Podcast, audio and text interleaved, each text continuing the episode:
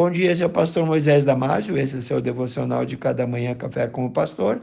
Hoje falando sobre o tema, vale a pena ganhar o mundo e perder a sua alma? Nosso devocional está baseado em Marcos capítulo 8, 34 a 38.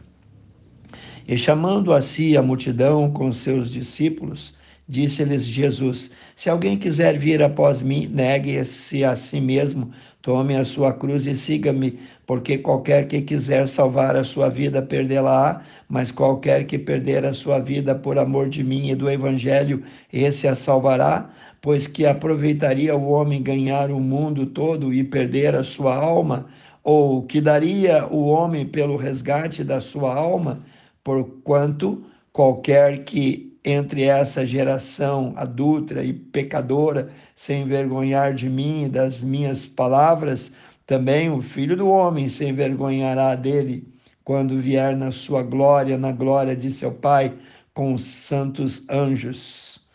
Quantas lutas, quantas mentiras, quantos enganos, manobras ilícitas, truques maleficamente planejados para serem ricos quanto enfoque enganoso no desejo de ganhar tudo e não importa como, e depois de ter tudo ainda querer mais, e assim muitos morrem insatisfeitos, infelizes, sem terem ganho o principal, sem ter ganho a salvação da sua alma, não garantiram a salvação da sua alma.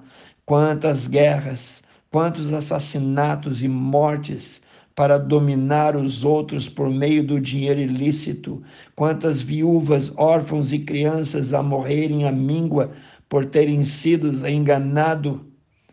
Isso tudo para que alguns poucos vivam uma vida ilícita, uma vida faustosa de luxúria, de fama, de glória, como se nunca fossem morrer sem um pingo do temor de Deus. A todo e qualquer homem está por Deus ordenado a morrer uma só vez, vindo depois disso o juízo. Portanto, prepare-se. Ninguém escapa da morte, ninguém escapa do juízo justo e santo de Deus. Tudo que ajuntar na terra, cá ficará. Deus diz: Louco, esta noite eu pedirei a tua alma e que tu tens preparado para quem será. Aqui no texto de Marcos 8, 36, lemos: O que aproveita o homem ganhar o mundo inteiro e perder a sua alma? Muitos podem estar deslumbrados, iludidos pelas vãs ofertas do mundo comandado por Satanás, iludidos de que não há Deus, iludidos de que não há Espírito, iludidos de que não há céu, de que nunca haverá julgamento final, nem inferno, nem vida eterna, e por isso se entregam ao comamos e bebamos, porque amanhã morreremos. Esta é uma ilusão diabólica, pois a Bíblia diz que esse corpo é pó e em pó se tornará, mas o espírito de cada homem voltará a Deus que o deu, para então receber de acordo com aquilo que tiver feito. O homem será julgado e condenado ao sofrimento eterno ou absolvido e justificado para entrar no gozo de Deus, no gozo que o Senhor tem preparado para todos os seus. Observe que se, e eu disse se, não houver céu nem inferno, conforme se diz por aí, então aquele que viveu como crente em Jesus nessa vida nada perdeu. Mas os incrédulos descobrirão tarde demais que a Bíblia estava certa. Então, que não creu vai morrer e vai viver eternamente dentro do fogo do inferno. Cantamos um hino na igreja que diz assim: escute, meu amigo, hoje tu tens a escolha, vida ou morte, qual vais aceitar?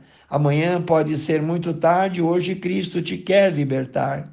A vida eterna é comparada como um conto rápido como um vapor, ela e com seus prazeres, com sua luxúria, não duram mais do que 80, no máximo 100 anos, mas a vida e o gozo com Cristo é para toda a eternidade. Vale a pena crer, vale a pena não viver para os bens falíveis e passageiros deste mundo, vale a pena renegar os bens ilícitos, aceitar a fé em Jesus Cristo, recebendo sua herança de gozo, paz, luz para toda a eternidade.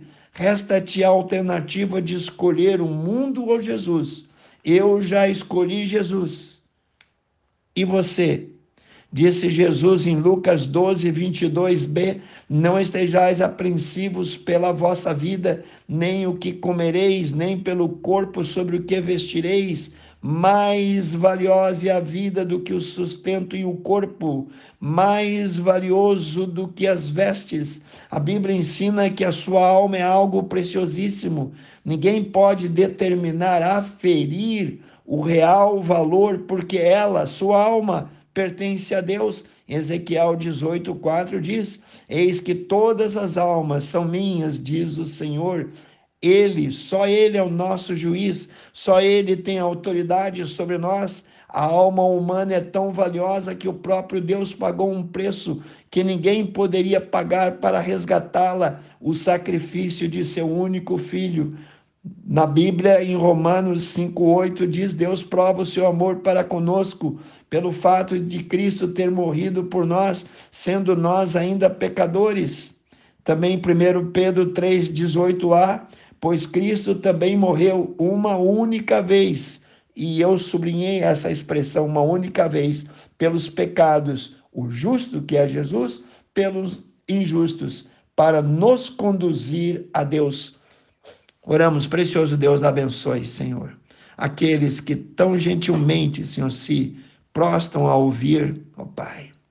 Deixa um tempo precioso, ou com a esposa, ou com os filhos, ou no café da manhã, Senhor, para ouvir a tua palavra. Abençoe, Senhor, cada um. Eu peço e oro no precioso nome de Jesus. Amém. Se você gostou, passe adiante, amigos, vizinhos, parentes.